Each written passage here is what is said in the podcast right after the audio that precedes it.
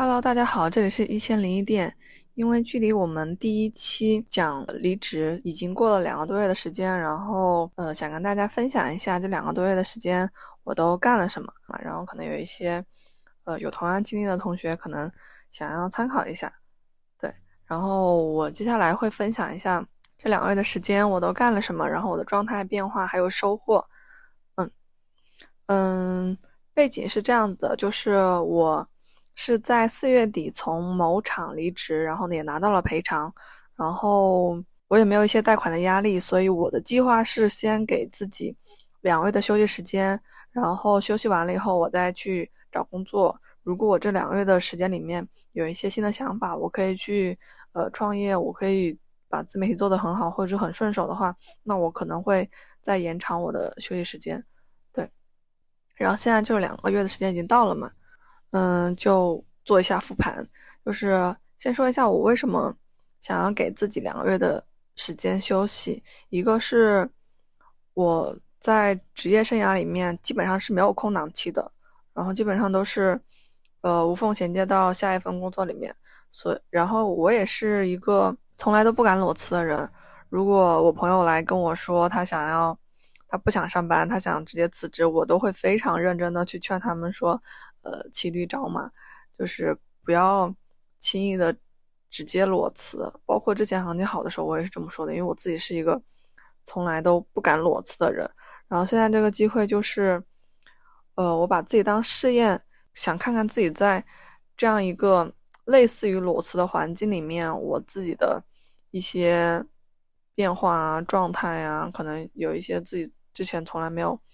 了解过自己的一方面，对，然后也想看看自己的极限是在哪里。然后另一个原因是，嗯，因为已经工作很多年了，然后有一点点职业倦怠吧，我也说不好。就是也想详细的想一想，我是否要往这个方向走，或者是我是否要换方向，或者是我有什么其他更喜欢的东西，我可以值得我去再尝试的。对，会用这个机会好好想一下。嗯，然后除了这两个点以外，其实我内心还是有个声音是非常抗拒找工作的。但具体我在抗拒什么，其实我是，呃，当时是说说不好的。对我也没有去细想这个问题，呃，只是说我现在可能会更了解一点，我到底在抗拒什么。嗯，这个可能详细就就就不好说了。对，然后就接下来就分享一下我这段时间是做了什么。嗯，从学习、输出、生活三方面去讲。然后，如果对状态调整感兴趣的朋友的话，可以直接拉到呃，直接看 show note 上面的时间点去拉到生活状态那一趴。然后，我再会在里面讲分享一下我的呃焦虑，然后的一些呃经历吧。对，嗯，其实在这两个月的时间里面，我基本上是让自己保持一个呃跟上班差不多的。作息就是，嗯，该什么时候醒就什么时候醒，因为我也不希望，我希望自己 能够自律，这样我才有更多的时间和机会去，去在未来的路，人生的未来路上走得更远嘛。其实当时是这么想的，然后，嗯，我我一般早上起来以后，会可能在家里面忙一忙，看一看，然后就去。我朋友的办公室跟他们待在一起，就可能他们忙他们的事情，然后我就忙我自己的，也瞎忙。对，然后，嗯，是是因为我是知道自己不能一个人待在家里面太久的，因为我如果周末两天，像之前上班的时候，周末两天都一个人待在家里面，完全不出门的话，我整个人的情绪会非常低，还没有上班的状态好，所以，我。这段时间我就是一定会出门，就可以闷一天，但不会超过两天。对我要去维护我自己的状态，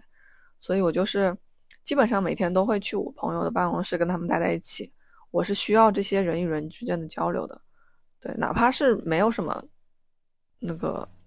工作上的交集或者是一些交集，就一起吃吃饭，可能偶尔开开玩笑，我觉得对我来说都挺好的。对我，我是不能让自己的状态荡下去的，一定会把它拉起来，一定会想办法把它拉起来。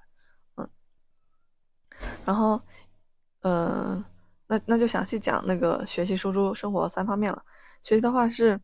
我是看了两本书，一本是跟工作相关的，然后一本是跟经济相关的，叫《置身事内》，然后也去听了一些投资相关的课程，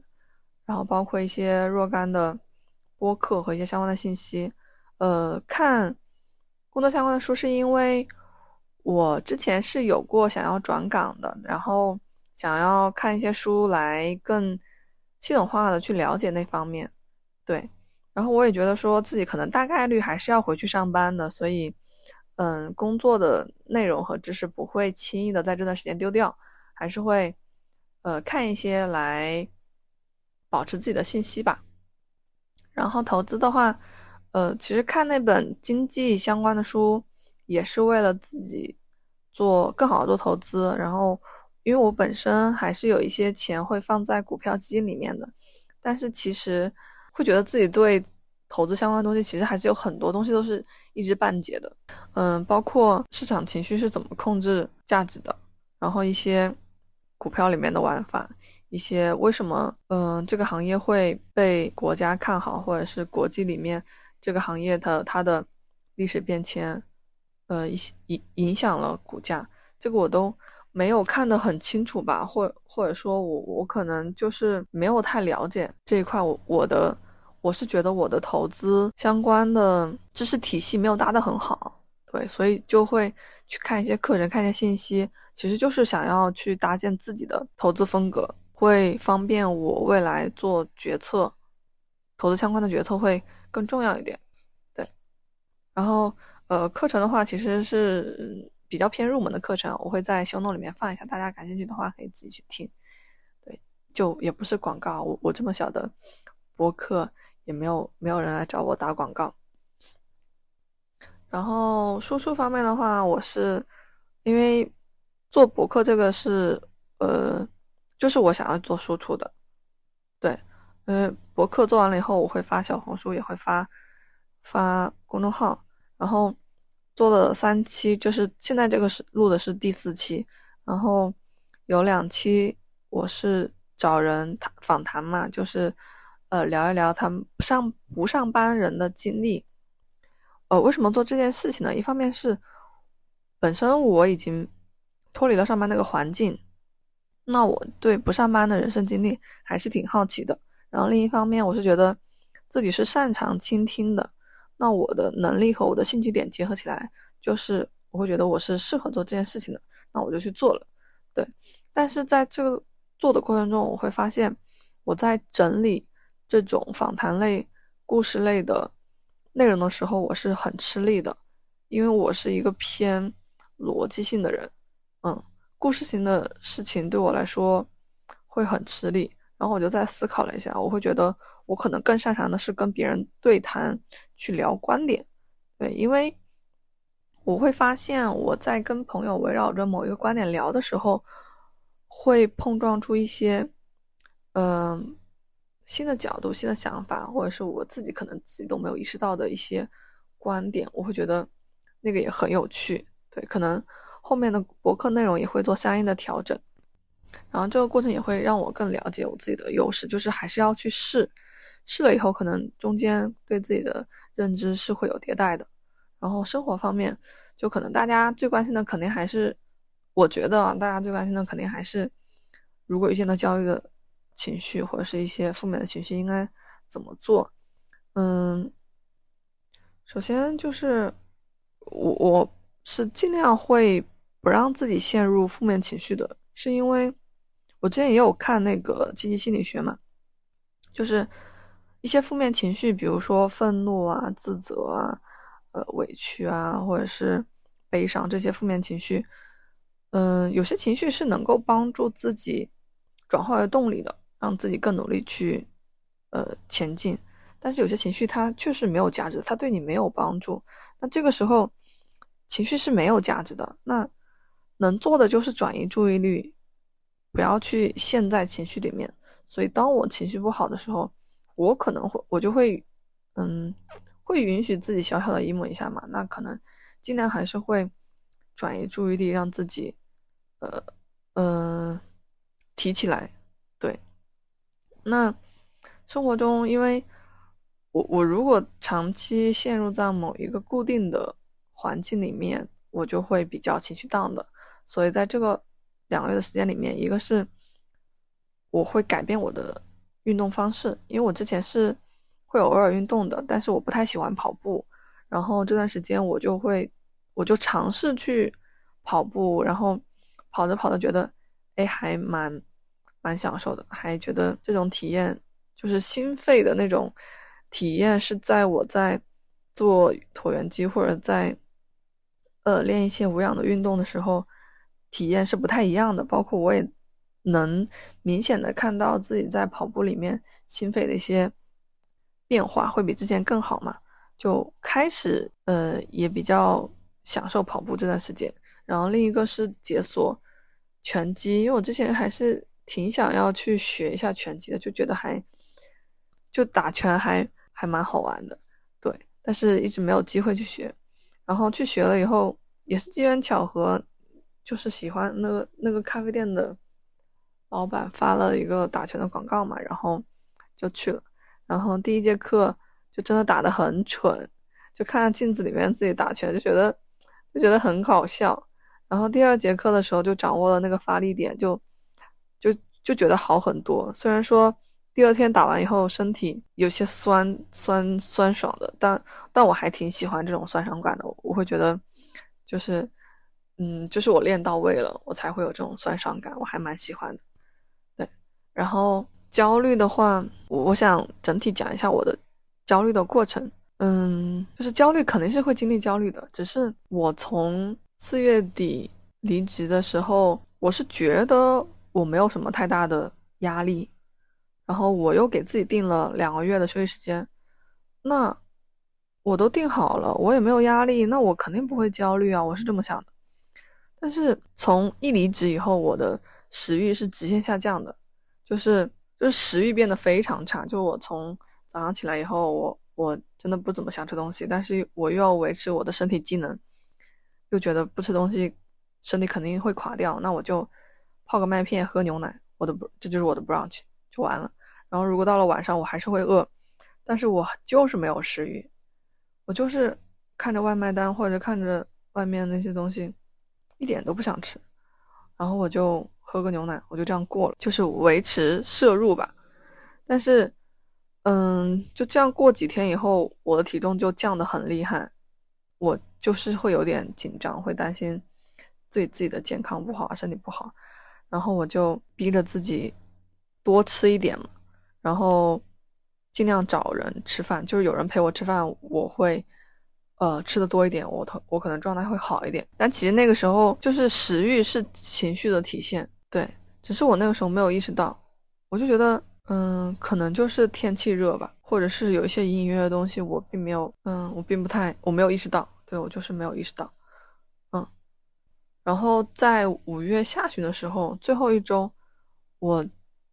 直接失眠到到四五点才睡，我真的觉得有点崩溃啊，然后我就当场立马下单了褪黑素，虽然它 过了好几天才到，过了好几天到的时候，其实我我已经没有那么失眠了，但是。因为它已经很严重了，就这种类似于通宵的状态，我就觉得我的状态是有问题的，但是我又不觉得我焦虑，我就开始寻找外力去帮我看清楚。然后因为女生嘛，可能还是会有点，呃，看星座啊什么的。然后我就去找了星盘老师，因为之前正好有一个朋友推荐我一个星盘老师，说他觉得还挺好的。然后那我就我就去。约星盘老师就是看我的星盘，但其实他给我的答复就是，我我就是焦虑的，对我就是焦虑的，只是我自己，嗯，可能没有意识到吧，或者是可能我不太想要去承认这件事情，我的内心可能不太想要去承认这件事情，就是这个点跟我后来后来看就是找心理咨询的点好像啊，对，然后。可能看完了星盘老师以后，我的状态稍微好一点。就是你面对了一个面对了一个问题的时候，你直面它以后，总比你一定会比你不直面它的时候状态要好一点。哪怕它没有完全好，它也是一定会好一点。所以我的后后面的睡眠稍微好了一些。然后在六月底的时候又开始加重，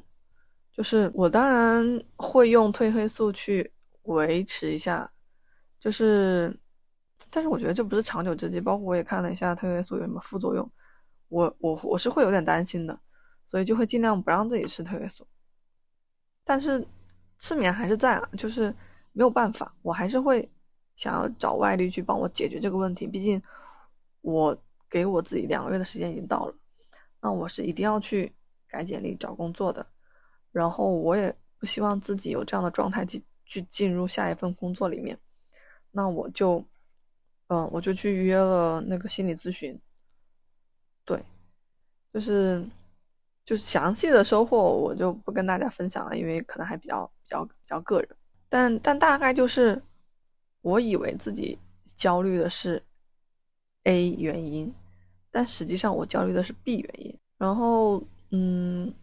我觉得心理咨询老师是他，